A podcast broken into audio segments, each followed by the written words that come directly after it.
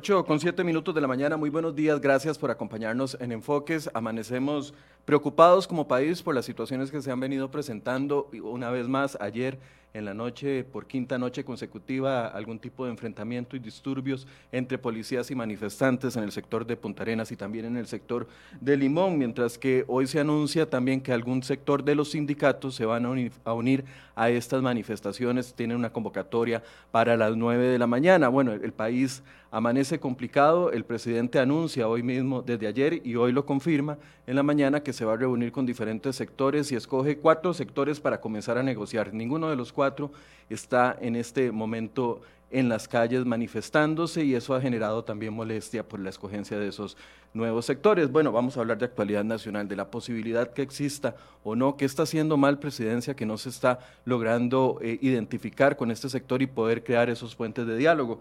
Vamos a conversarlo esta mañana eh, con dos invitados. Nos acompaña doña Pilar Cisneros, quien es periodista y ustedes la conocen. Doña Pilar, buenos días, gracias por acompañarnos. Buenos días, Michael, y gracias por esta invitación. Gracias. Y también don Eli Feinza, economista. Don Eli, buenos días, ¿cómo le va? Buenos días, Michael. Buenos días, doña Pilar. Pilar, este, aquí, yo con toda la pata, gracias a Dios. No, en lo personal no me puedo quejar, pero muy preocupado por la situación del país. Tal vez empecemos por el análisis de la situación del país, porque, eh, a ver, desde ambos espacios de ustedes, doña Pilar, desde su espacio y don Eli, desde su espacio técnico también, han estado insistiendo en la necesidad de, de primero identificar eh, y, eso es lo que les quiero preguntar, identificar al grupo con el que se tiene que sentar el gobierno a negociar, porque hoy escoge a cuatro sectores, el Consejo de Mujeres, el Movimiento Solidarista y también la CONACOP para reunirse y eventualmente en la noche con el presidente de la Asamblea y el presidente del Poder Judicial pero ninguno de esos sectores son los sectores que ahorita están generando el problema y las situaciones que se están dando en carreteras. ¿Qué, lectura hacen de la definición de, con quién se tiene que sentar a negociar que está haciendo el gobierno? El que guste empezar. No sé. Vamos primero. Yo, bueno, gracias, don Eli. Bueno, lo primero que yo quisiera decir, eh, Michael, es que eh, debe haber una censura total, absoluta y contundente a, lo que, a la gente que está haciendo estos bloqueos en el país. Y le digo por qué. Porque esta gente que está haciendo los bloqueos, lo que le está cuestionando al gobierno es que siga castigando a la clase trabajadora, que siga castigando a los que están produciendo, que siga castigando a los que quieren reactivar la economía con más impuestos o con lo, la, política esa tan absurda que está proponiendo el, el gobierno. Y ellos están haciendo exactamente lo mismo, Michael. Exactamente lo mismo. O sea, un país que se está levantando de una crisis tan espantosa, donde la gente ve oportunidades para otra vez reactivarse, los agricultores, los lecheros, eh, los exportadores, y vienen estos a bloquear las calles del país.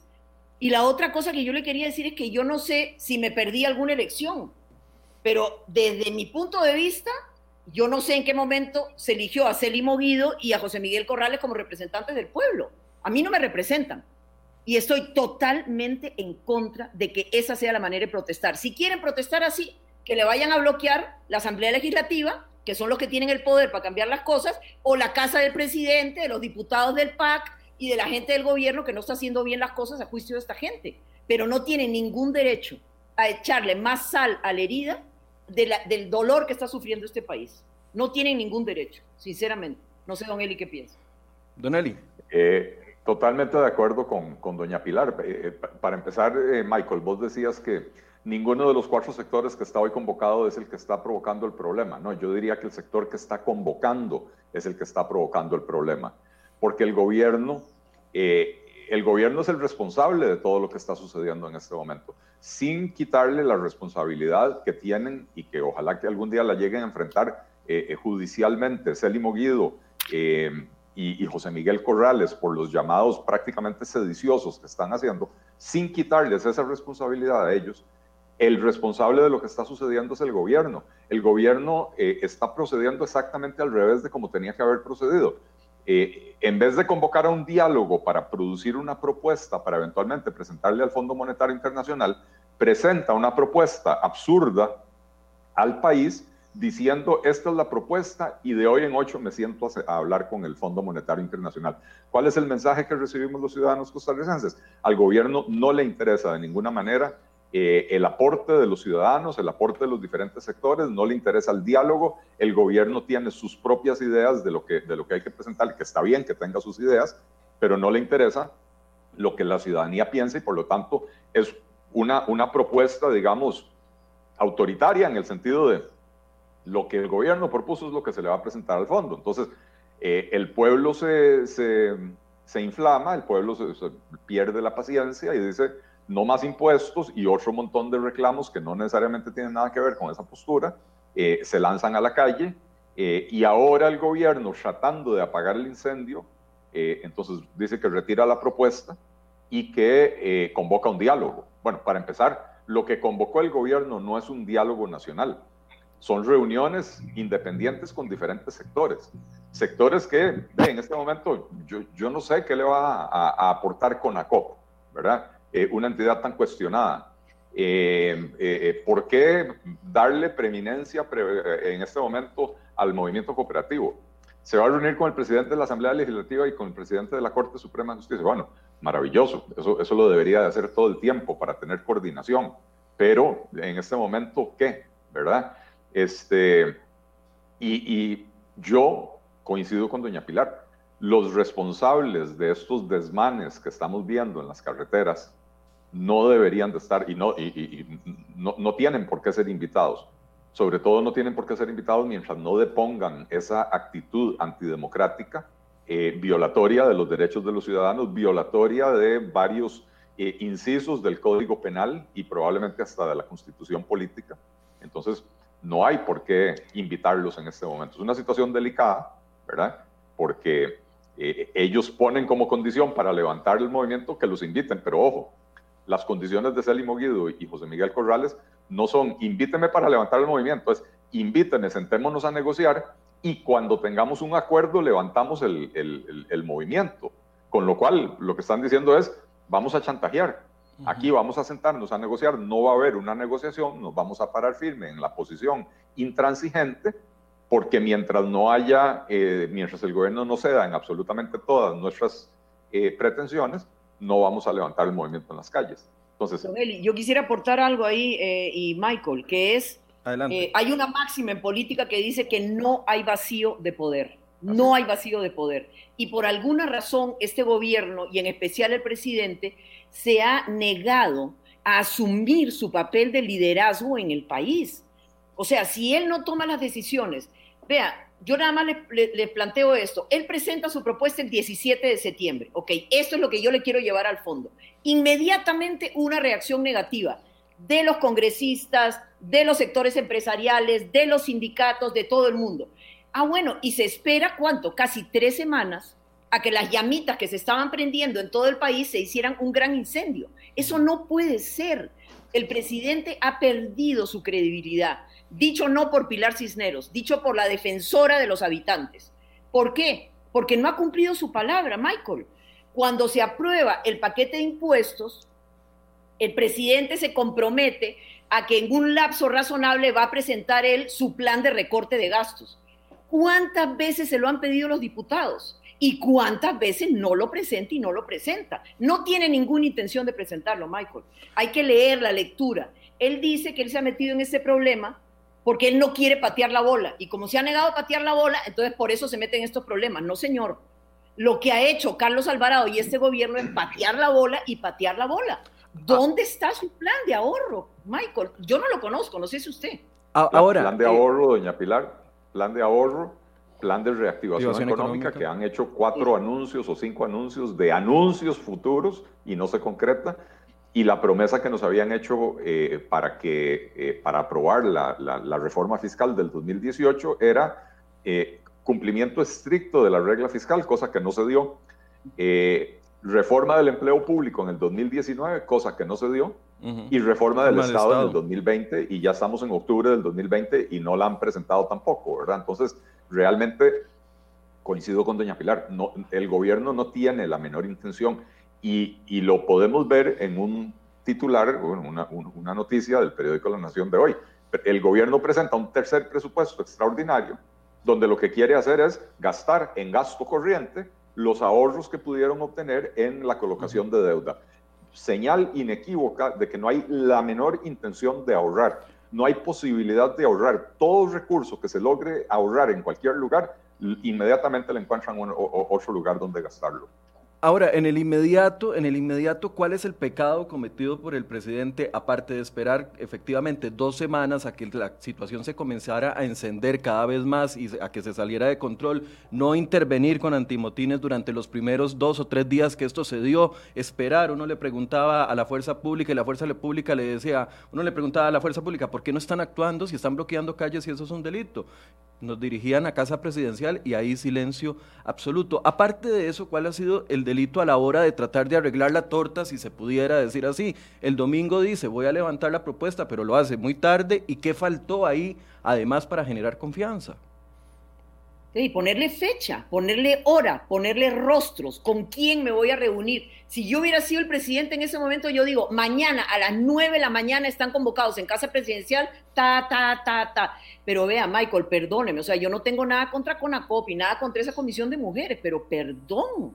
O sea, el país se está incendiando estamos realmente en un dilema económico espantoso, ¿a usted le parece, o a los costarricenses, yo les pregunto, que esas, esas cuatro organizaciones que convocó el presidente son los que van a dar la solución y son los que tienen una voz cantante y tienen un peso en la ciudadanía costarricense? Perdón, Michael, o sea, no. Entonces yo no, no entiendo, o sea, realmente a mí me encantaría meterme en el cerebro del señor presidente, que además es periodista entonces yo pienso tal vez como periodista y me gustaría que él lo pensara también, con ese sentido de urgencia que necesita el país. Pero no, o sea, ¿dónde están, verdad? Como, como dice don Eli, o sea, que se reúna con los diputados, a ver cómo pueden llegar a un acuerdo, que se reúna con los grupos productivos, que se reúna con los sindicatos, que se reúna con los, con los representantes del poder público también.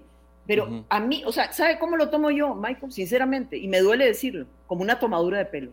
Pero ahora, ¿con Una tomadura de pelo, que no va a ser nada más que seguir metiéndole gasolina a los incendios, ¿verdad?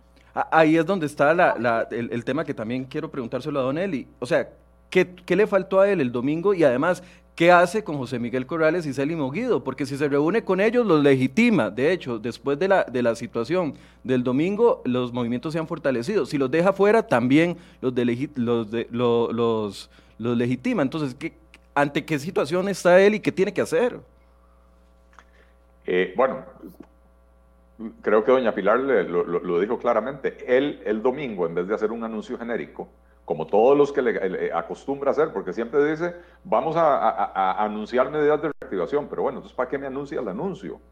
Anuncie las medidas. Bueno, ahora anuncia un diálogo, pero no dijo con quién, no la metodología, no dijo en qué lugar, no dijo a qué hora y lo que está haciendo reuniones independientes con grupos, eh, más allá de que esos grupos sean más o menos representativos, los que convocó hoy no son los más representativos, eh, más allá de eso, eso no es un diálogo nacional, insisto, eso son reuniones independientes con diferentes sectores.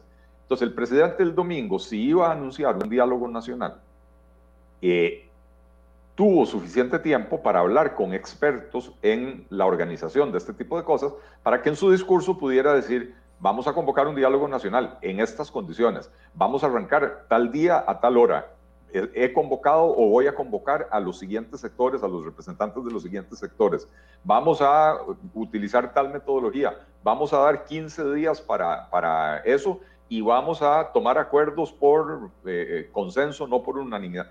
La metodología, el quién y sobre cuáles temas tenía que estar claramente definido desde el principio. Lo que pasa es que este es un gobierno que en el último año, año y medio más, desde que le aprobaron la reforma fiscal, dejó de escuchar. Es un gobierno al que una vez aprobada la reforma fiscal, todo le dejó de importar. Lo, que la ciudadanía piense, lo que la oposición piense, lo que los sindicatos piensen, todo le dejó de importar.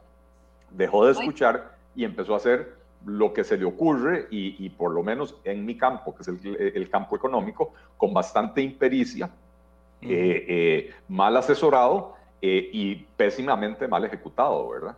Doña Pilar. Don Eli, sí, yo nada más quería agregar a lo que dice don Eli.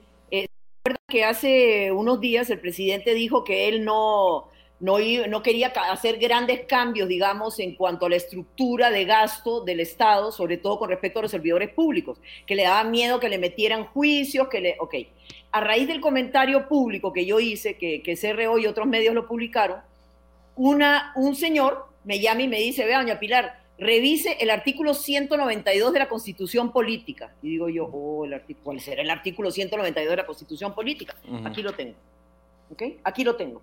El artículo 192 de la Constitución Política le da las herramientas al gobierno y a la Asamblea Legislativa para hacer los cambios que se necesitan. Y como es muy cortito, lo voy a leer. Dice, artículo 192, con las excepciones que esta Constitución y el Estatuto de Servicio Civil determinan, los servidores públicos serán nombrados a base de idoneidad comprobada y solo podrán ser removidos por las causales de despido justificado que exprese la legislación de trabajo. Hasta ahí perfecto, ¿verdad? Escuche esto, don Eli.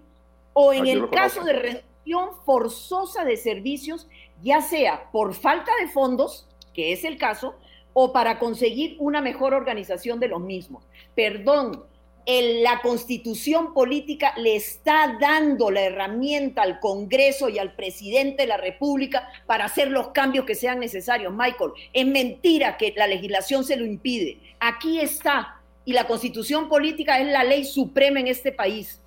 Entonces, ¿por qué no la utilizan? Aquí está la herramienta. Aquí está la base que le permitiría hacer los cambios. O sea, usted no puede subir los gastos públicos eh, y se lo digo a los costarricenses, un 87% en los últimos 12 años, si sus ingresos no han subido igual. Ahora, si los ingresos subieron un 100%, haga fiesta, no hay ningún problema. Pero ¿hasta dónde nos van a llegar las deudas? Bueno, esto, don Eli debería hablar mejor que yo porque él es el economista, pero ya lo tenemos aquí, está a punto de llegarnos a la nariz y ya no vamos a poder respirar, Michael. Es una irresponsabilidad no cumplir con la otra parte del acuerdo. Bueno, Más impuestos más orden. Y, mientras estamos hablando hay noticia de última hora, porque los solidaristas, que era el primer grupo con el que se iba a reunir el presidente, desistieron de reunirse con el presidente. Acaba de llegarme eh, un pronunciamiento de los representantes del movimiento solidarista, desistieron de reunirse esta mañana a las 7 y 30 con el presidente de la República, Carlos Alvarado, después de sopesar el tema del de, el presidente del movimiento, Raúl Espinosa, y su vicepresidente anunciaron que no irán a la cita en la cual estaría presente el mandatario. O sea, Primera reunión y primer portazo en la cara. Y, me informan aquí por detrás que, el motivo de la cancelación es precisamente por ser una reunión bilateral y no un, verdadero diálogo nacional, ¿verdad? Este, así que, bueno, no, no, andamos tan perdidos aquí, no andamos tan perdidos. Eh, ¿Cuál es la señal que está esperando el presidente de la República, Carlos Alvarado? ¿Cuál es la señal para que él asuma plenamente su liderazgo y nos saque del embrollo en que está. Y conste, no es la culpa de Carlos Alvarado y de este gobierno del PAC. Eso lo reconozco. Esto viene de décadas atrás y don Eli me lo, me lo va a validar. O sea, no es que este gobierno nos impulsó a la debacle en la que estamos. Eso viene décadas atrás, pero bueno, le tocó a él. Y él, siendo una persona joven, podría perfectamente hacer los cambios necesarios para que este país salga adelante. ¿Por qué no los hace? No lo entiendo, no lo puedo entender. ¿Ustedes ven la posibilidad de ese cambio de la ecuación del 80-20? Ah, lo tendría que hacer bajo presión, pero ese cambio para que el enfoque sea ahorro y reducción de, Estado. O sea, ¿ven al gobierno con una actitud en ese sentido? Don Eli, si gusta, empieza usted. Eh, en primer lugar, Michael, no, al gobierno no le interesa eh, reequilibrar la propuesta, o por lo menos no reequilibrarla como la, literatura económica eh, demuestra que funciona. La literatura económica es abundante y es contundente. Para un país en las condiciones actuales de Costa Rica, con niveles de endeudamiento tan elevados que nos están asfixiando, y con una crisis económica, una recesión importante, el tipo de reforma que funciona está demostrado, y esto es con evidencia empírica aplicando las técnicas econométricas más avanzadas, está demostrado que una reforma que se base al menos dos terceras en reducción del gasto público, eh, y dice al menos dos terceras partes hasta un 80% en reducción del gasto público, son las reformas que pueden funcionar. ¿Por qué? Porque, en primer lugar, el problema se origina en que el gasto tiene una trayectoria creciente y los ingresos tienden a ser más o menos constantes en el tiempo. Usted puede pegarle un brinco a los ingresos con, subiendo impuestos, pero una vez que usted le pegó el brinco, vuelven a estabilizarse en un cierto nivel. Mientras que los gastos tienen disparadores automáticos que siguen creciendo. Si usted no ataca el problema del gasto, no resuelve el problema de fondo, que, que porque la trayectoria del gasto es creciente, se le, se le, están, se le está ensanchando la brecha entre gastos e ingresos y esa brecha entre gastos e ingresos es precisamente lo que llamamos déficit fiscal. Entonces, en primer lugar, eh, eh, la reforma que se basa mayoritariamente en la reducción del gasto tiene mayor probabilidad de tener éxito en hacer que las finanzas públicas sean sostenibles en el mediano y largo plazo.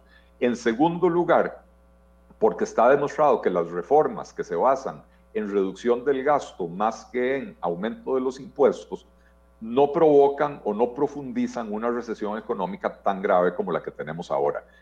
E, en estos momentos, una reforma basada como la que propuso el gobierno, 80% en subida de impuestos, es una reforma que condena a la economía costarricense a una recesión más profunda y más prolongada. Y eso es exactamente lo contrario de lo que deberíamos estar impulsando.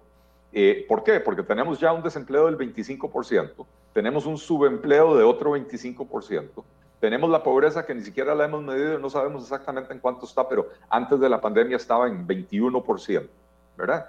Eh, eh, y la economía que se va a contraer este año, según el Banco Central, en 5%, probablemente sea un poco más que eso. y entonces, ¿para dónde va una reforma que termina de aniquilar la actividad económica? Entonces, respondiendo a la pregunta, Michael, no, yo no veo al gobierno porque no tiene la convicción de que el tipo de reforma que, se basa en el, recorte del gasto sea la que el país necesita.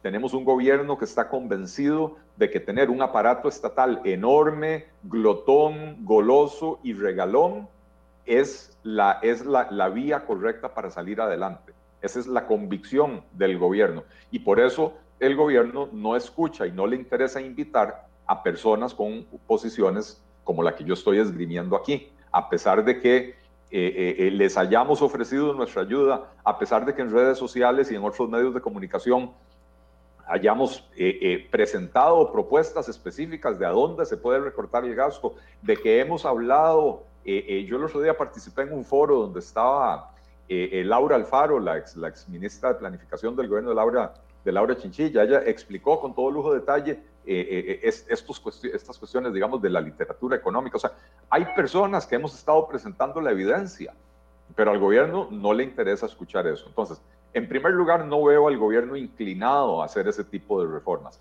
Y en segundo lugar, Realpolitik, en este momento y con este incendio que tienen las calles, ya no veo la posibilidad tampoco de, de hacer una reforma razonable en este país si, yo tuviera que resumir los reclamos de los manifestantes en las calles, mandaría hacer una pancarta que diga, no más impuestos, no recorte del gasto, no venta de instituciones, no despido de funcionarios, no tocar los salarios, no disminuir los pluses salariales. Esas son, esos son los reclamos. Y, y, reactivación económica, para agregarle. Ah, y por favor reactiven la economía mientras yo bloqueo la economía. Exacto. Y entonces uno dice, a ver, ¿a qué, acuerdo vamos a, llegar? Yo estoy, yo, estoy opuesto a más impuestos, pero dejo la puerta abierta a otras cosas para poder resolver el problema. Cuando usted le cierra la puerta a todas las medidas de política económica que usted puede adoptar, no hay manera de resolver el problema. Y este es el problema con un movimiento tan irresponsable como el que están liderando Célimo Guido y José Miguel Corrales, ¿verdad? Que en realidad ellos son unos oportunistas y arribistas que se montaron sobre una ola de descontento popular. Estos movimientos empezaron a gestar independientemente en Quepos uno, en Upale al otro, en San Carlos otro, independientemente, que cuando se dieron cuenta que en varias regiones del país se compartía el descontento, decidieron ponerse en contacto y coordinar para hacer manifestaciones el mismo día, que era el 30 de septiembre. Después aparecen estos arribistas aprovechados eh, eh, de Célimo Guido y, José Miguel Corrales, Oscar Campos y, ahora se me olvidó el nombre de la, de la señora de, de APSE o ANDE, o no me acuerdo cómo se llama, este, Mélida, creo. Y, aparecen ahí eh, erigiéndose en representantes de un movimiento que no representan. Vea las declaraciones de don Gerardo Zúñiga de Punta Arenas diciendo, no, yo no tengo nada que ver con ese movimiento. Nosotros estamos aquí trabajando por el bienestar de la comunidad, protestando contra el gobierno, sí, pacíficamente, sin bloquear calles, y no tenemos nada que ver con ese movimiento. Entonces, eh, eh, pero en estas circunstancias yo ahora realmente no veo eh, para dónde coge el, gobierno. Que Doña no Pilar. hacer las reformas correctas. No, don nada más para abonar a lo, que, a lo que dice don Eli. ¿Sabe qué es lo que más le duele a uno, Michael? que las propuestas, hay propuestas buenísimas sobre la mesa, buenísimas. Eso es lo que le iba a decir. Usted, usted investigó, doña Pilar, antes de hacer su editorial, usted investigó las propuestas, confirmó las cifras, confirmó los datos.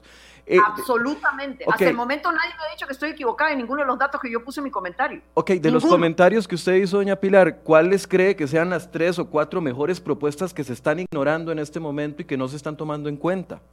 Ok, la de la propuesta de la Universidad Nacional o sea, muy sensata, muy sensata. ¿Y empieza con qué? Con la reactivación económica. La moratoria de deuda de intereses. Recalcan eh, que la deuda cuesta 13 mil millones de colones diarios, diarios. ¿Cómo vamos a poder pagar eso? Combatir la evasión y la ilusión fiscal, ¿verdad? La evasión del IVA, solo la evasión del IVA son 650 mil millones de colones. Jaime Ordóñez hizo un excelente artículo, se lo recomiendo que lo lea, de por qué esa propuesta del gobierno nunca iba a funcionar. Y él también propone renegociar la deuda. Leiner Vargas muy claramente dice, la economía no está quebrada, la economía lo que está es cerrada y lo que hay que hacer es abrir la economía, meterle impulso y otra vez volver a generar riqueza en el país. Hablemos, hagamos una pausa ahí en, renegociar la, deuda. Don Eli, ¿qué opina usted de, esa propuesta de renegociar la deuda? Eh, sabemos que del 100% de la deuda, 77% está colocada a nivel interna, solo 23% en bonos en el extranjero y de ese 77%, 72% son con instituciones del mismo Estado. Esa idea ha andado aflorando de renegociar la deuda. ¿Qué opina usted, Don Eli? Si Argentina pudo, ¿por qué no podemos nosotros, Don Eli? Que, definitivamente se puede hacer una renegociación de la deuda. A ver, Argentina tiene una situación diferente, doña Pilar. Eh, Argentina, para empezar, le debía, si no me equivoco, 57 mil millones de dólares al Fondo Monetario Internacional. Entonces, se sienta con un acreedor y además es deuda externa, ¿verdad? Que ya de por sí no estaba pagando, o sea que ya había asumido el golpe reputacional eh, eh, porque ya había caído en default eh, y básicamente va al Fondo Monetario Internacional le dice, bueno, mire, no tengo, no tengo capacidad de pagar. Y, Por eso nuestras condiciones son mucho mejores, ¿o no? Mucho mejores. Sí, sí, sí, sí, pero, pero nuestra deuda, de, de, todos los 38 mil millones de, de eh, 38 mil, 39 mil millones de dólares de deuda, lo que se le debe a organismos multilaterales es muy pequeño. La mayoría lo tenemos con, la mayoría lo tenemos con aquí deuda interna con instituciones del gobierno, y ahora, ahora voy a hablar de eso, eh, y, después parte de la deuda externa, lo, que se coloca en bonos, etcétera, con eh, inversionistas institucionales o individuales o qué sé yo, pero es, es mucho más difícil esa negociación, hay que ir a buscar al, a cada tenedor de bonos para, para sentarse a hablar con ellos. Por lo mismo, eh, entonces sí podemos negociar más fácilmente con los nuestros sí, pero, pero, eso también tiene, pero eso también tiene límites, ¿verdad? Eh, no toda la deuda interna que está colocada en instituciones del gobierno eh, es, es fácilmente negociable. ¿En qué sentido? Más o menos la cuarta parte de esa deuda interna está en manos del IBM.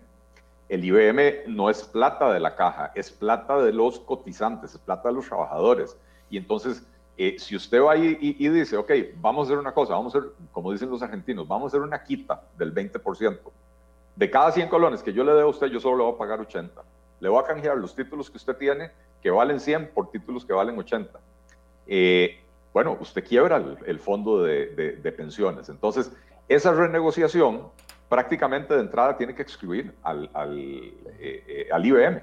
¿Verdad? Al IBM y a los demás fondos de pensiones, porque al final de cuentas la plata del ROP, también buena parte de ella está invertida en eh, bonos del Estado, y si, y si matamos los fondos de pensiones para tapar el hueco del gobierno, lo que estamos haciendo es pateando el problema 10 o 15 años al futuro para cuando las personas que se van a retirar no, no haya plata para pagarles las pensiones. Eh, otra parte de la deuda... Nada más una, una preguntita, porque una de las propuestas que a mí me parece muy interesante es coger eh, una parte de las reservas eh, del Banco Central, eh, digamos que la Asamblea Legislativa autorice por una sola vez y que el gobierno se comprometa a pagarle en un plazo determinado, lo cual nos daría más o menos la misma cantidad de plata que le vamos a pedir al fondo. Eso es factible, es posible, se puede. Peligrosísimo, doña Pilar. Para empezar, las reservas del banco andan entre 8 mil y 9 mil millones de dólares.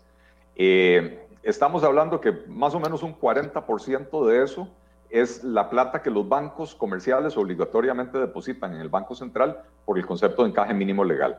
Quiere decir que ese dinero no es del banco y el banco no puede disponer de él. Es, banco que, es dinero que el banco está custodiando para terceros y es dinero que garantiza la, la estabilidad, la liquidez de los bancos. Entonces usted les quita esa plata puede provocar una corrida bancaria y, problemas de quiebras masivas de bancos. Pero no Ese 40% no. una parte nada más. No, no, pero vamos, vamos por partes.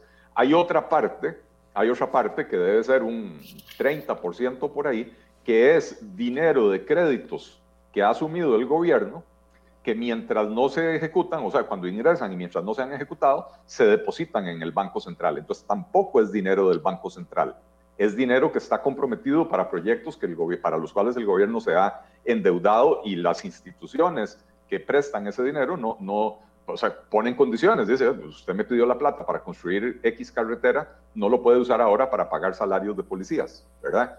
Eh, y lo que queda, lo que son verdaderas reservas del Banco Central, eh, debe andar por 2.500, 3.000 millones de dólares, no me hagan caso las cifras exactas, ¿verdad? Pero, pero por ahí, ese es el respaldo de la emisión monetaria. Eso es lo que garantiza que cuando usted llega con 600 colones a un banco, ese banco le puede entregar a usted un dólar a cambio. Eh, si usted le permite al banco, al banco Central utilizar esos recursos para financiar el gasto del gobierno, aunque el, gobierno se tenga que comprometer a pagar eso en tres años o en cinco años, el Banco Central se queda sin su principal herramienta para cumplir con el mandato de la ley. ¿Cuál es el mandato de la ley orgánica del Banco Central?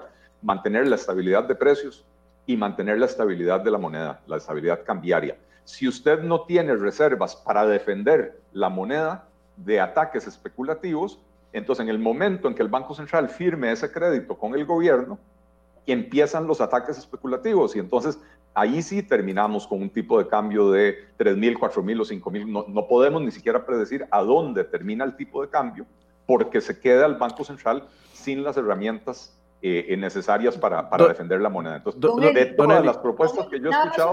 es que nada más quiero leerle dos frasecitas porque tengo aquí a mano el artículo de Jaime Ordóñez y usted me dice en qué se equivoca. Dice, Costa Rica tiene reservas monetarias en el Banco Central por 7.500 millones de dólares. Eh, el gobierno y el Banco Central se niegan a hacer un préstamo interno al Ministerio de Hacienda de 20%, lanzando bonos al mercado interno con garantía soberana. Lo hacen muchos países europeos. El doctor William Hayden, banquero, y otros economistas han abogado por esta solución. Entonces, ¿está equivocado? ¿No es factible? Eh, ¿Sí? Está equivocado porque las condiciones financieras del Banco Central de Costa Rica no son las condiciones del Banco Central Europeo. Eh, además de que eh, hay, hay, un, hay un tema de registro contable eh, donde en lo que han hecho en los últimos años el Banco Central Europeo, la Reserva Federal, eh, no es que le prestan plata al gobierno, es que crean una especie de, avales o, o líneas de crédito que están ahí disponibles y que se registran de esa manera, pero en realidad esa plata prácticamente nunca ha salido a circulación, a diferencia de lo que se quiere hacer aquí, que es un préstamo directo al gobierno. ¿Qué ganan, qué ganan estos bancos centrales haciendo este, estas líneas, digamos, estas líneas de crédito? Bueno, que establecen claramente que ahí los gobiernos tienen un fondo de reserva en caso de que lo lleguen a necesitar y que se puede utilizar para planes de reactivación económica, etc. Pero entonces está registrado de esa manera, pero no es dinero que sale a circular mientras que lo que aquí se quiere poner en Costa Rica es dinero que sale a circular. Entonces, no solo está el riesgo de la estabilidad cambiaria, sino que al sacar ese dinero a circulación puede provocar eh, eh, muchísima inflación. Don Eli y doña, Pilar, eh, a ver, uno de los principales argumentos de quienes están manifestándose es que no haya del todo negociación con el Fondo Monetario Internacional. Eh, esos argumentos que doña Pilar acaba de decir, yo le pregunté también a la, ministra, a la exministra de Hacienda, doña Rocío Aguilar, y tiene una posición muy parecida a la de Don Eli eh, en ambos temas, en el de la emisión monetaria y también en el tema de los fondos de pensiones. Eh, ¿Se puede evitar ir al Fondo Monetario Internacional? Porque en vista de, las circunstancias no, va a haber un acuerdo que, que lleve a esto. ¿Se puede ceder en ese sentido por parte del gobierno y decir, no vamos al Fondo Monetario Internacional? eso que lo conteste don Eli, yo no. ¿Don Eli? Don Eli se quedó pegado. Sí, uy. ¿Don Eli? Si no, e, esa pregunta sí yo no la voy a contestar, porque realmente que, que, lo conteste un economista. Pero Michael, mientras vuelve Don Eli, yo quiero decirle una cosa. Dígalo. Eh, una de las cosas que yo recalqué en mi comentario es que ningún gobierno ha tenido un verdadero interés por cobrar los impuestos. Usted sabe muy bien que muchos economistas y analistas han dicho muy claramente que hay una evasión gigantesca en este país que podría ser el equivalente hasta del 5 o 6% del Producto Interno Bruto. Y lo que yo quería contarles, y ahí está Don Eli ahorita para que conteste la pregunta, pero nada más déjeme decirles, hace dos días salió en el país de España un artículo de una señora que se llama Raquel Buenrostro. Raquel Buenrostro es la jefe de Administración Tributaria de México. Esta mujer ha sido capaz, en época de pandemia, Michael, en época de pandemia, de aumentar la recaudación tributaria de México un 12%. 12%, ¿ok? ¿Y cómo ha hecho Raquel Buenrostro para lograr eso? Ha llamado a 627 grandes empresarios mexicanos que no pagaban impuestos y les ha dicho, bueno, aquí están todos los papelitos, aquí están las cosas, páguenme, porque si no me paga va a tener serios problemas. Y uno tras uno, uno tras uno pagó sus impuestos. Quiere decir que ahí también tenemos un gran espacio, don Eli. Podemos realmente cobrar impuestos a las grandes empresas evasoras de este país. Y podemos cobrar realmente el impuesto del IVA, digamos, el impuesto de ventas.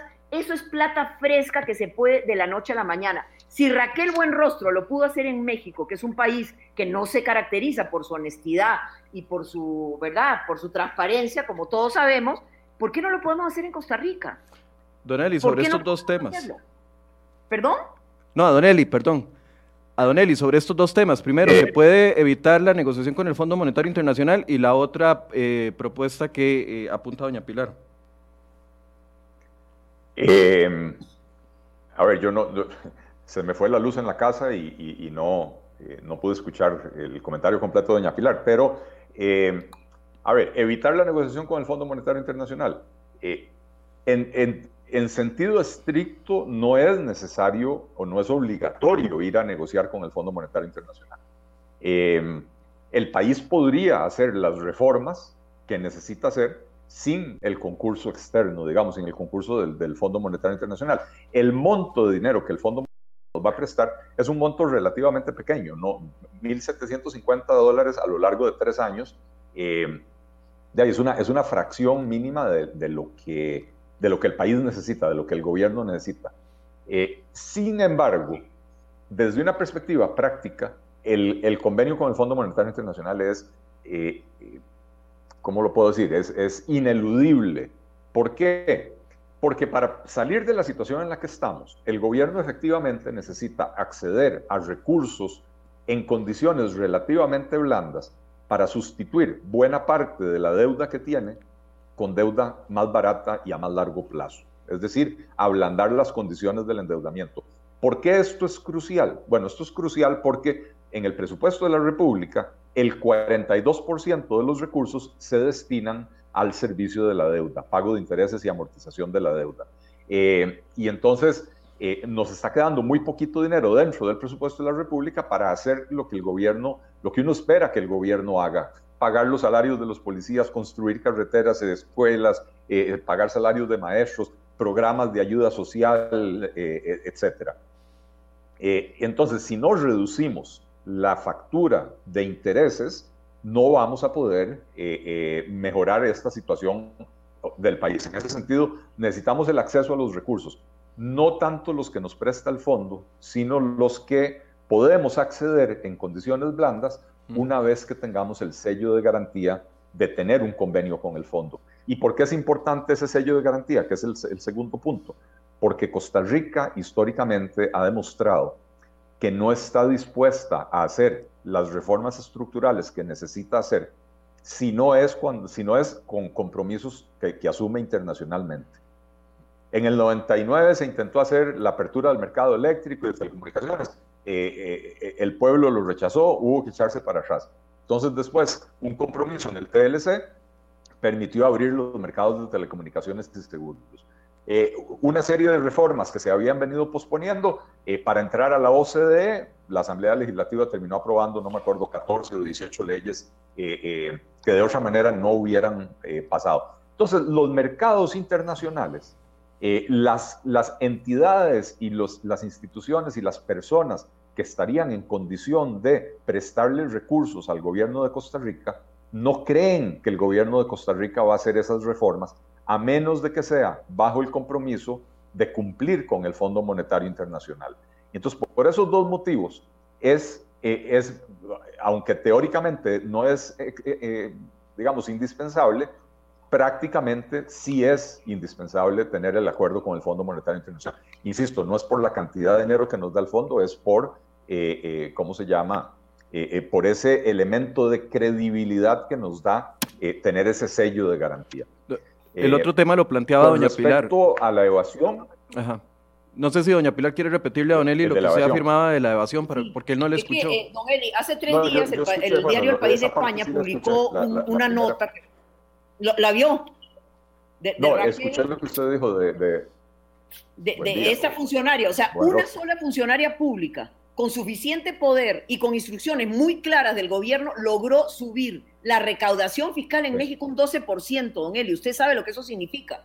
Llamó empresario por empresario, empresa por empresa y le dijo o paga o paga. Y la gente empezó a pagar. Usted sabe que eso es difícil, pero no es imposible. Y si el gobierno realmente quisiera, pone en jaque a todas esas empresas, empresarios, comercios, etcétera, que no pagan sus impuestos y pagan. Es dinero fresco.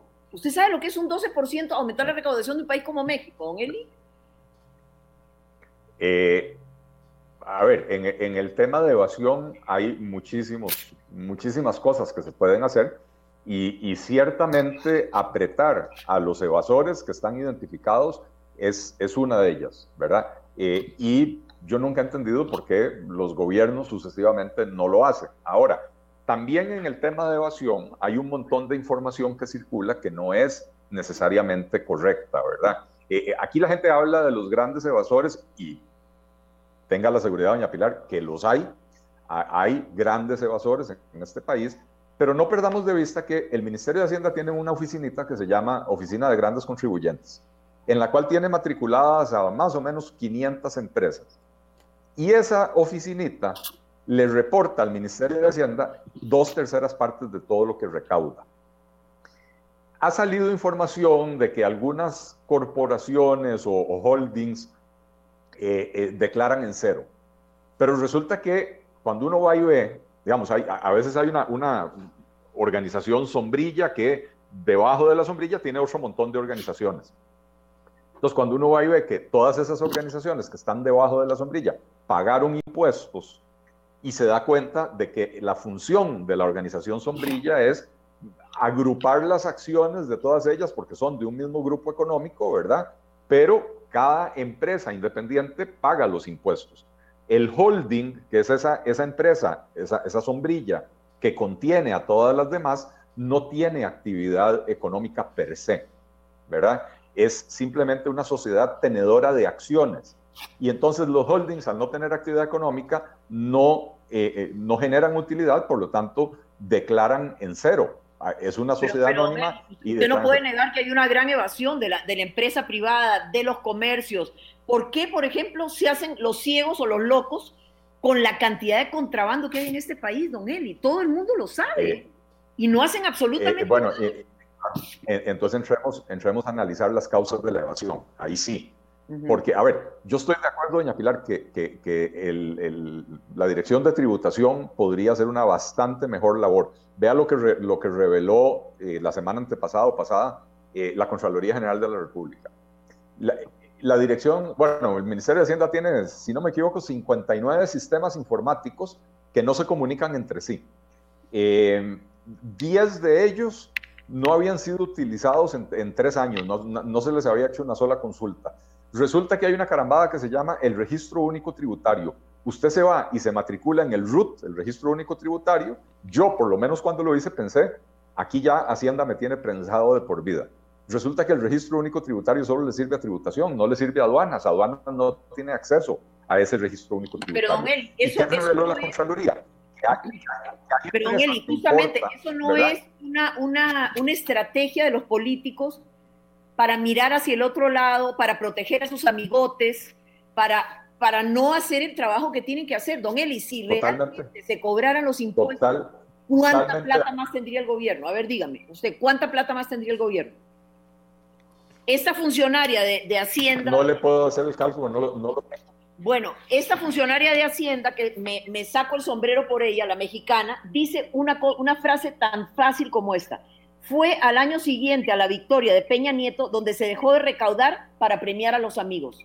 Yo me pregunto, ¿hace cuántos años Costa Rica dejó de recaudar para premiar a los amigos del gobierno de turno, don Eli? No seamos hipócritas. No, no me cabe, doña Pilar, no me cabe la menor duda de que en Costa Rica hay mucho de eso, insisto, y Hacienda tiene las herramientas, pero no las utiliza correctamente o no se le pega la gana utilizarlas.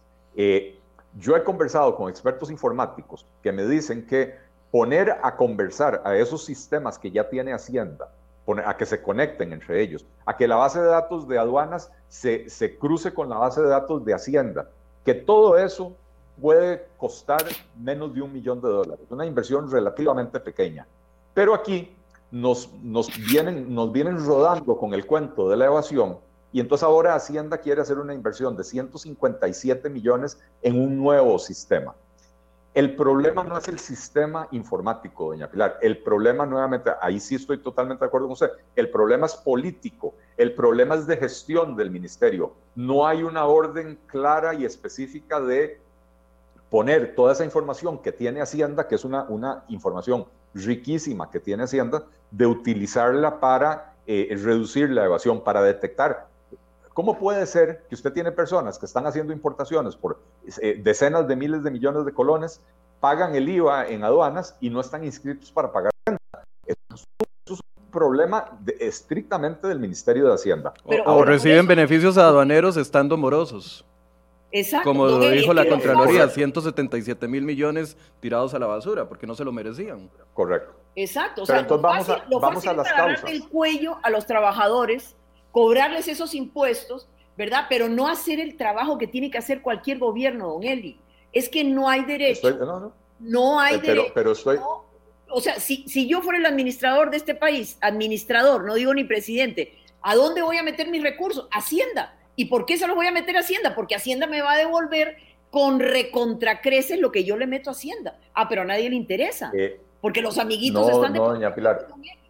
No, no, doña Pilar. Si usted le mete un sistema informático nuevo a Hacienda y no cambia la cultura de Hacienda, no cambia las instrucciones de Hacienda, lo que va a hacer es botar la plata de ese nuevo sistema informático.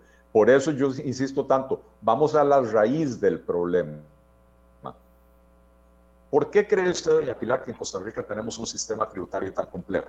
En Costa Rica tenemos 105 impuestos, no, perdón, en octubre del 2017 teníamos 105 impuestos. Con la reforma fiscal se creó impuesto a las rentas de capital, impuesto a las ganancias de capital, el, impuesto de ventas se convirtió en IVA, se incluyó a, todos los servicios que, antes no pagaban ventas, etc. O sea, en, en octubre del 2017 había 105 impuestos. Hoy debemos andar cerca de 110 impuestos vigentes en el país. Hay también un estudio, ahora no preciso el año, pero desde la década pasada, eh, en Costa Rica hay 1.300 exoneraciones. Doña Pilar, usted sabe mejor que nadie que esa complejidad es caldo de cultivo para la corrupción y en este caso es caldo de cultivo para la, para la evasión y la ilusión. Entonces, si usted no arregla el problema de fondo, echarle más plata a sistemas eh, eh, digitales en Hacienda, etcétera, no le va a resolver el problema de la recaudación. Es que en Costa Rica creemos que invertir más en Hacienda, como, como hicimos con la educación, echémosle más plata a la educación porque esa es la receta para mejorar. Y vea lo que pasó, doña Pilar. Pasamos del 4% del PIB al 8% del PIB y los indicadores de calidad de la educación han venido en, en, eh, en caída, ¿verdad? Entonces, no es un asunto de echarle más plata es un asunto de que si usted cierra portillos, ¿cómo hace para cerrar portillos? Bueno, analicemos datos. De los más de 105 impuestos que hay en el país, 5 recaudan el 90% de todo lo que recauda Hacienda. Por eso hay que concentrarse en esos 5. Si usted tiene esa relación, hay, que concentrarse en esos 5. Los otros 100, totalmente de acuerdo. Hay que eliminar por lo menos 90 o 95 de los otros 100 y todos esos recursos que hoy Hacienda destina a administrar impuestos que no le recaudan prácticamente nada, los podría destinar a administrar los impuestos que sí le recaudan. Y entonces, cualquier auditor, cualquier fiscalizador de Hacienda que anda persiguiendo eh, el, cumplimiento de impuestos que no, que, no, que no generan nada, pero que sí le imponen una carga pesada al contribuyente, elimine ese impuesto y a esos funcionarios póngalos a auditar y a fiscalizar renta, IVA, eh, combustibles y los impuestos que sí le dejan al, al a, Hacienda. elimine la enorme mayoría y elimine la enorme mayoría de las exoneraciones. Porque en Costa Rica, al final de cuentas, tenemos un, un, problema serio y es, tenemos muchos impuestos, las tasas de esos impuestos son muy altas y además los pagan muy pocas personas. Vea, vea estas cifras, doña Pilar, ¿a usted le gustan las cifras? Aquí nos podríamos quedar toda la mañana analizando eso y yo creo que ese no es el punto. El punto es que este gobierno y los otros gobiernos para atrás han fallado terriblemente al pueblo costarricense en hacer su trabajo cobrando los impuestos que tienen que cobrar. Si realmente los hubieran cobrado, no tendrían tanta necesidad de nuevos impuestos y de más dinero y de seguir ahorcando al trabajador medio y a la gente que realmente aporta a la economía. O sea, hay que admitir que la clase política no ha tenido ningún interés en cobrar bien los impuestos. y eh, ahí Sí. Adelante, termine, termine la idea, doña Pilar, perdón. No, no, no. Y, y, ahí entonces venimos con otros ejemplos también, como por ejemplo las pensiones de lujo, ¿verdad? Entonces, nos damos el lujo de gastar 750 mil millones en pagar pensiones a gente que nunca cotizó para ellas. Eso es un robo legalizado, perdón, pero es un robo legalizado. Y los magistrados ahora salen a decir, no, hay que pagarles esos 29 días a estos pensionados de lujo, porque resulta que hay una ley desde 1998 que le pone un tope absoluto a las pensiones de 2.7 millones. ¿Cómo es que seguimos aprobando hoy pensiones de 8 millones y de 7 millones para los magistrados, para los exdiputados, para los ex embajadores. ¿Qué hipocresía es esa? O sea, ¿cómo es posible que el gobierno que necesita plata, don Eli, no impulse el proyecto de su ex ministro de la presidencia y de su diputado Víctor Morales? Ah, no, muy conveniente, en, las, en las sesiones extraordinarias no lo convoca. ¿Y qué es lo que pasa, don Eli? Que ya la Asamblea Legislativa... ¿Y, qué me dice, ¿y qué me dice doña Pilar? La Asamblea Legislativa, que se había portado tan bien en estos dos primeros años, ya está totalmente politizada. Ya están pensando en las próximas elecciones y ya no tienen la misma apertura para ayudar al país a salir de la crisis. Entonces todo se enreda, don Eli, todo se enreda. Eh, doña Pilar, pero eh, totalmente de acuerdo. Este, eh, en el tema de las pensiones, usted ha descrito el panorama. El problema, doña Pilar, y es el mismo problema que tenemos con la evasión, es que tratamos de crear parches. Entonces, en los últimos cinco años, cinco o seis años, se han aprobado no una, varias leyes que le imponen una contribución, ¿cómo le llaman? Contribución social, un impuesto al excedente de las pensiones, esto, lo, pero no se resolvió el problema de fondo. El problema de fondo es que eh, usted que tiene ahí la constitución a mano, porque yo, eh, eh, ahí se me fue la luz y entonces estoy usando el teléfono para tener esta conversación y no puedo hacer consultas. La constitución política establece, no me acuerdo el artículo, que hay un régimen de pensiones para todos los trabajadores, ¿verdad? Y que ese régimen de pensiones es el que administra la Caja Costarricense del Seguro Social. Y entonces seguimos teniendo distintos regímenes de pensiones que son los que crean las pensiones de lujo, el del magisterio, el de bomberos, el del Poder Judicial, etc. Entonces no hemos atacado el problema en la raíz. ¿Cómo se resuelve el problema? Haciéndole caso a la constitución política, eliminando la obligación que tiene el Estado costarricense con todos estos regímenes de pensiones que no son el régimen de pensiones constitucional que, del que habla la constitución política. Porque, eh, ¿cómo se sostiene el régimen de pensiones del Poder Judicial? ¿Cómo se sostiene el régimen de pensiones del Magisterio? Ojo, los trabajadores del sector del Poder Judicial y los trabajadores del Magisterio aportan de su salario un porcentaje mucho mayor que el que aportamos las personas que estamos en el IBM. Sin embargo, esos aportes no son suficientes para justificar el nivel de pensión que dan esos regímenes. Y la diferencia la pone el Estado costarricense. No, y, agregue que como patronos también se recetan un aporte mucho mayor como patrono, por eso, Bueno, eh, por eso yo digo, por, eso digo yo que la diferencia la pone el Estado costarricense, eh, porque el Estado es patrono y es Estado, son es las dos cosas. Y entonces el aporte patronal que lo hace el Estado, que somos nosotros los contribuyentes, es muchísimo mayor para los funcionarios judiciales que para el resto de los mortales. Es muchísimo mayor para, para los del magisterio que para el resto de los mortales. Entonces, si seguimos proponiendo parches, parches en Hacienda, parches en pensiones, parches en todas partes, no resolvemos el problema. Le ponemos un parche a un neumático que ya está desgastado. y don Eli. Michael, vos que andas en bicicleta. Ajá, don Eli, doña Pilar. le ponemos parches al neumático, pero siempre se nos revienta.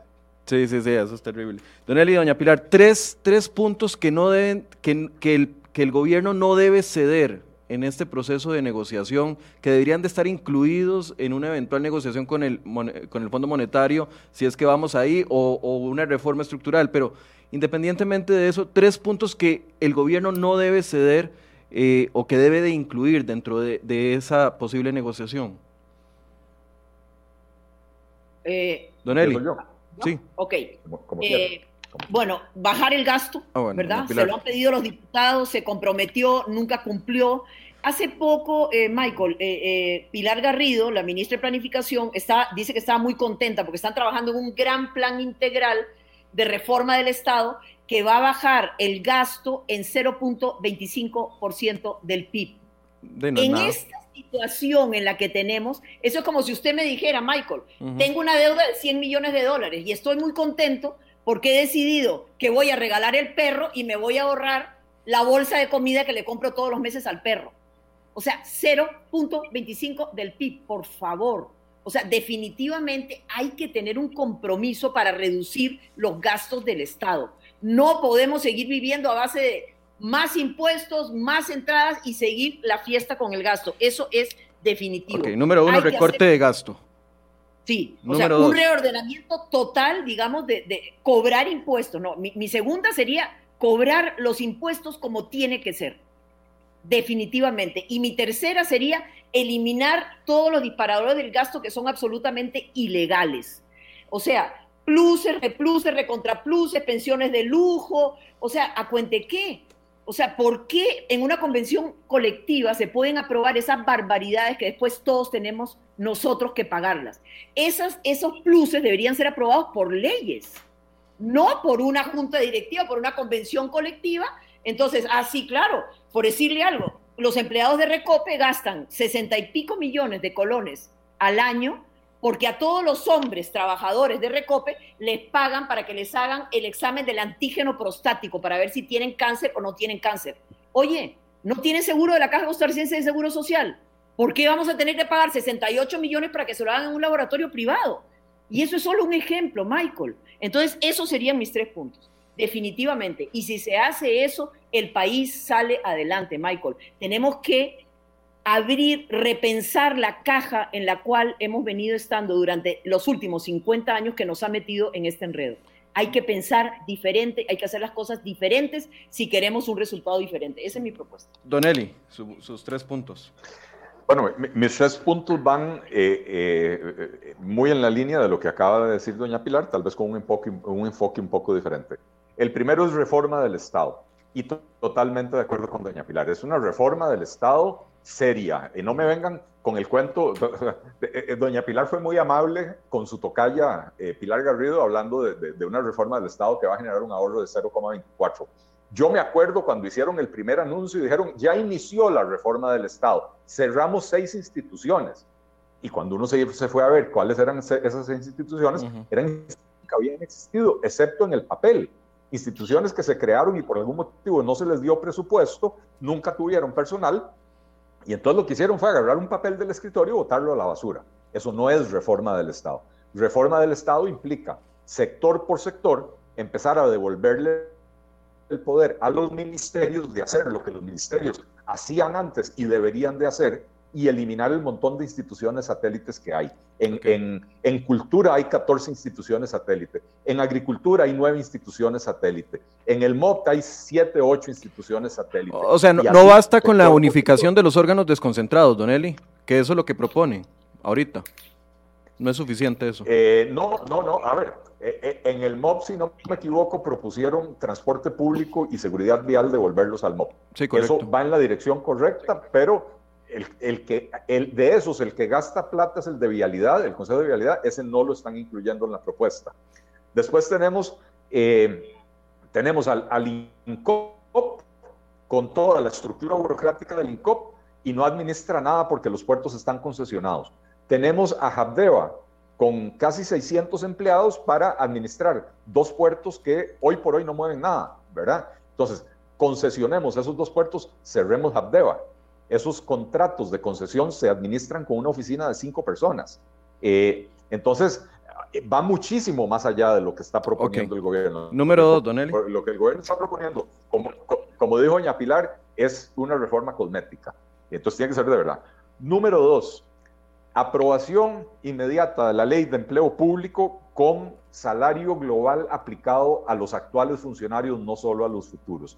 Esta, y cuando yo decía, va en la misma línea de lo que decía doña Pilar, esta ley es la que debería de parar todos esos pagos que mencionaba, que son los disparadores del gasto que mencionaba doña Pilar, los pluses, las anualidades, las, los pasos académicos, todo ese tipo de cosas. Se debería de unificar, pero ojo, el proyecto de ley que se está discutiendo en la Asamblea y los textos sustitutivos que andan pululando por ahí son todavía peores que lo que tenemos hoy en día.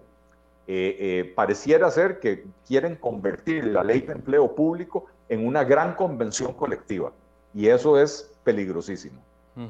¿Y, eh, y, mi tercer punto es una simplificación tributaria de padre y señor.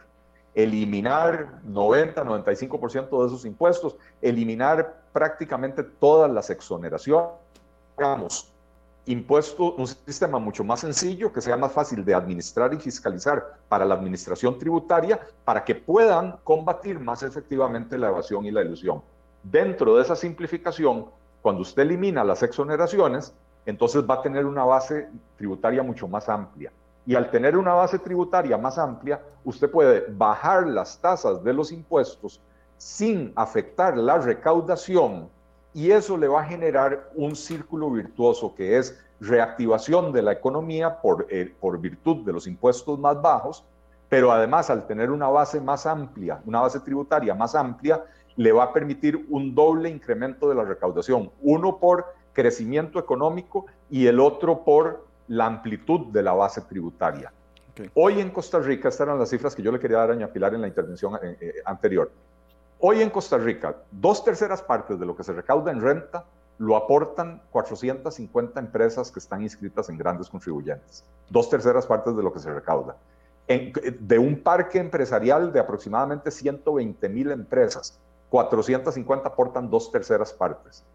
El impuesto al salario en Costa Rica lo paga más o menos el 15% de los asalariados, el 85% no, ¿verdad? Entonces, tenemos muchos impuestos con tasas muy altas que los pagan muy pocas personas. La simplificación tributaria tiene que corregir esos problemas. Tiene que eliminar los impuestos, tiene que eliminar las exoneraciones, hacer que los impuestos los paguen más personas, bajar las tasas para, que, para incentivar el cumplimiento y entonces con esto se facilita la fiscalización, se facilita, se facilita, la auditoría, se facilita la administración del sistema tributario, con lo cual mejora la recaudación, y, dije antes por dos vías, mejora la recaudación por tres vías, reactivación económica por la baja de las tasas de, impuestos, eh, mayor amplitud de la base tributaria y mejor fiscalización, mejor utilización de los recursos de Hacienda para fiscalizar, en vez de 105 impuestos, 7 o 10.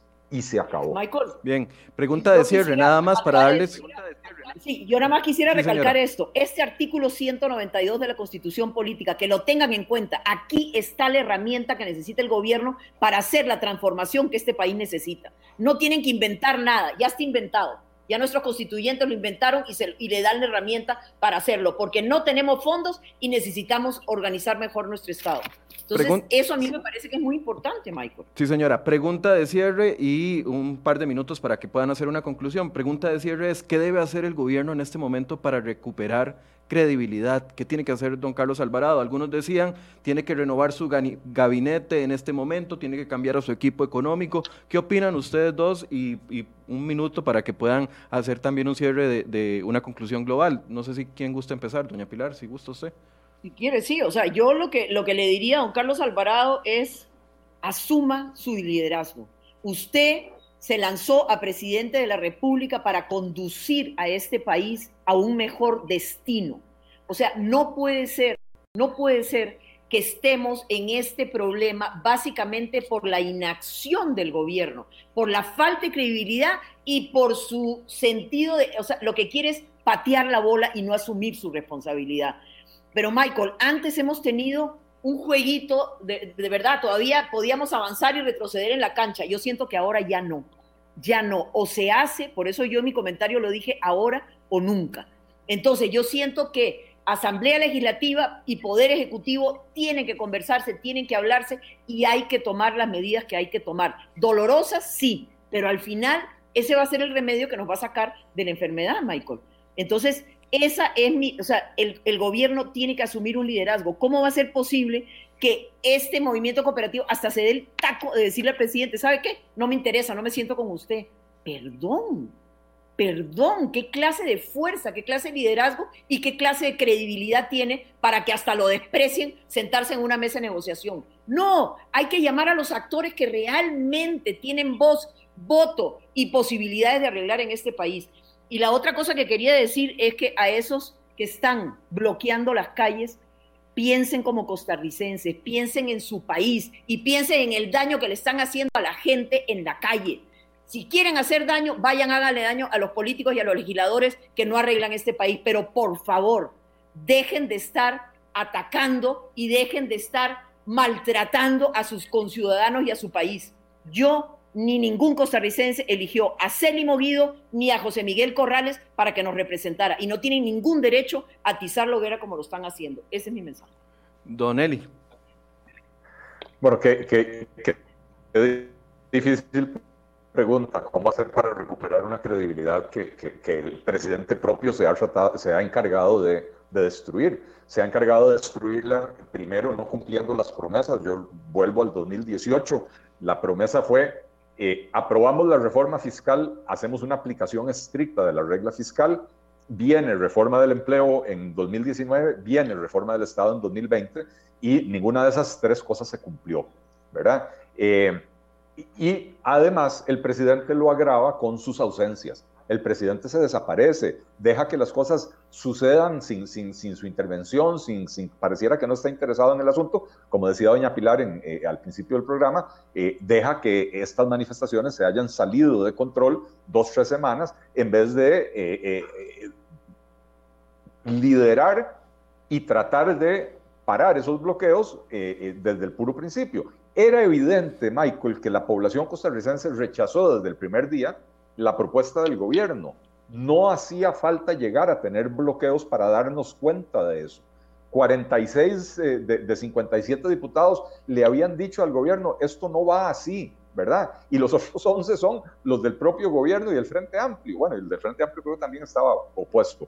Este, realmente eh, eh, ¿Cómo hacer para recuperar esa credibilidad? Yo, yo no le tengo una receta en este momento al gobierno. Yo no le puedo decir al presidente, cambie el gabinete, porque francamente, Michael y doña Pilar, ¿quién en su sano juicio le va a aceptar ahora un puesto al presidente a año y medio de terminar el gobierno cuando veamos los ejemplos, los ministros que se atrevieron a hablar y a advertir de la situación o a decir lo que se está queriendo hacer es incorrecto, don Rodrigo Chávez, don Luis Adrián Salazar en, Ciencia y Tecnología, que eh, levantó la voz cuando querían quitarle la plata a Fonatel para, para, regalitos, quién sabe de qué naturaleza, eh, eh Dialá Jiménez en, en COMEX, cuando le quisieron quitar eh, eh, el manejo de la situación de OCDE, una vez que ya se había logrado el éxito, para pasarlo a, Cancillería, para que los de Cancillería puedan viajar cuando, cuando se levanten las restricciones de viaje internacional, ¿verdad? Esos ministros, ¿a dónde están? Los ministros ya están en la calle, no están en sus puestos. El que se atreve a hablar y a llevar una posición contraria a la doctrina imperante en el gobierno, eh, va para afuera. Entonces, ¿quién le va a aceptar un puesto? Entonces, en este momento el presidente lo que debería hacer es eh, convocar a ciudadanos eh, ilustres que hayan demostrado que tienen propuestas, propuestas realizables, propuestas practicables, juntarlos, elaborar un documento en, en común con una propuesta para ayudarle al gobierno a salir de esa situación, pero ojo, no puede ser una comisión de notables. De comisiones de notables está empedrado el camino a Zapote, ¿verdad? porque todos los años crean comisiones de notables y los resultados se los pasan por el fondillo, si me, si me permite la expresión. Este, esto tiene que ser una cuestión que involucre no hacer las propuestas, sino que de una vez involucrado ahí la negociación política. Representantes de los partidos políticos, de los diputados, eh, del Poder Judicial, de, de, quienes tienen que tomar decisiones y de, que, y de quienes tienen que validar esas decisiones eventualmente. Y esto con sentido de urgencia. No podemos simplemente eh, eh, patear la bola, como dice don, don José Miguel Corrales, con la irresponsabilidad que lo caracteriza. Eh, comprométase a no ir al Fondo Monetario Internacional en este gobierno. No, señor, el problema hay que resolverlo ahora para, para, para, venir a proponerme que pateemos la bola para que el problema le quede al siguiente gobierno, para eso ya había suficientes irresponsables en el panorama político para que él viniera ahora a salirse de las catacumbas. Bien, muchas gracias, doña Pilar, por habernos acompañado hoy en Enfoques, don Eli Feinsay, por habernos acompañado también. Muchas gracias a los dos. Michael, ¿usted me daría 30 segundos de, de sobretiempo? Sí, adelante. Nada más es para, para, es que alguna gente, yo no tengo redes sociales, yo soy un bicho raro, ¿verdad? Mi única red social es, es WhatsApp. O sea, usted no ha visto la cantidad de reproducciones que tiene su, su, video. No, Silvia me manda, me manda los reportes, pero yo no, no lo veo porque no, no tengo redes sociales, no tengo ni Instagram, ni Twitter, ni, ni Facebook. Ok, alguna gente está sugiriendo que si alguien me pagó para que yo hiciera ese comentario. ¿Le pagaron? Es, es vea, no, mi conciencia no tiene precio. Y si durante 42 años de ejercicio profesional no vendí mi conciencia, la voy a vender ahora que ya estoy pensionada. O sea, por favor, yo investigué personalmente todas y cada una de las palabras que yo puse en ese comentario. Yo lo hice, yo lo redacté y yo lo grabé. Y la razón, yo pagué 300 dólares para alquilar un eh, teleprompter para poderlo leer como yo lo sé leer en mis 22 años de experiencia en televisión y pagué 30 mil colones para que me maquillaran, para quedar más o menos no tan viejita como ya estoy. Pero, o sea, yo a esa gente quiero decirle, por favor, o sea, nada que ver. Pilar Cisneros es absolutamente responsable de lo que yo dije. Es mi comentario y es mi opinión. Equivocada o no, eso es otro, otro problema. Pero yo les puedo asegurar que la que está detrás de ese comentario, Pilar Cisneros, es Pilar Cisneros y nadie más. Muchas gracias por el comercial, don Michael. bueno, doña Pilar, muchas gracias por acompañarnos. Don Eli, muchas gracias. A pesar de la ida de la luz, ahí está, se quedó con nosotros durante este toda la hora completa. Les agradezco a los dos. Hay muchos comentarios. Doña Pilar, vamos a tener que hacerle pantallazos para que los para pasárselos por WhatsApp para que los vea. algunos le van a gustar, otros no tanto, doña Pilar. De una vez le advierto. Ah, vea, o sea, ojalá uno fuera un billete de, 100 dólares para caerle bien a todo el mundo. No, no, no. Y yo puedo estar equivocada, no, no importa. Lo importante es poner sobre el tapete, Michael, lo que la gravedad de la situación del país y tratar de buscar alternativas que nos sirvan a todos como país. Ese es el objetivo. O sea, meter eh, pensamientos, ideas y que se discutan y que se aprueben las mejores y que salgan las mejores pero hagamos algo, Michael, hagamos algo por el país. Este país bien merece la pelea y bien merece la lucha. Bien, muchas gracias a los dos. Muy buenos días, gracias a ustedes por su compañía y mañana a las 8 vamos a seguir con otras voces eh, generando opinión sobre este tema, así que les agradezco mucho su compañía. Muy buenos días.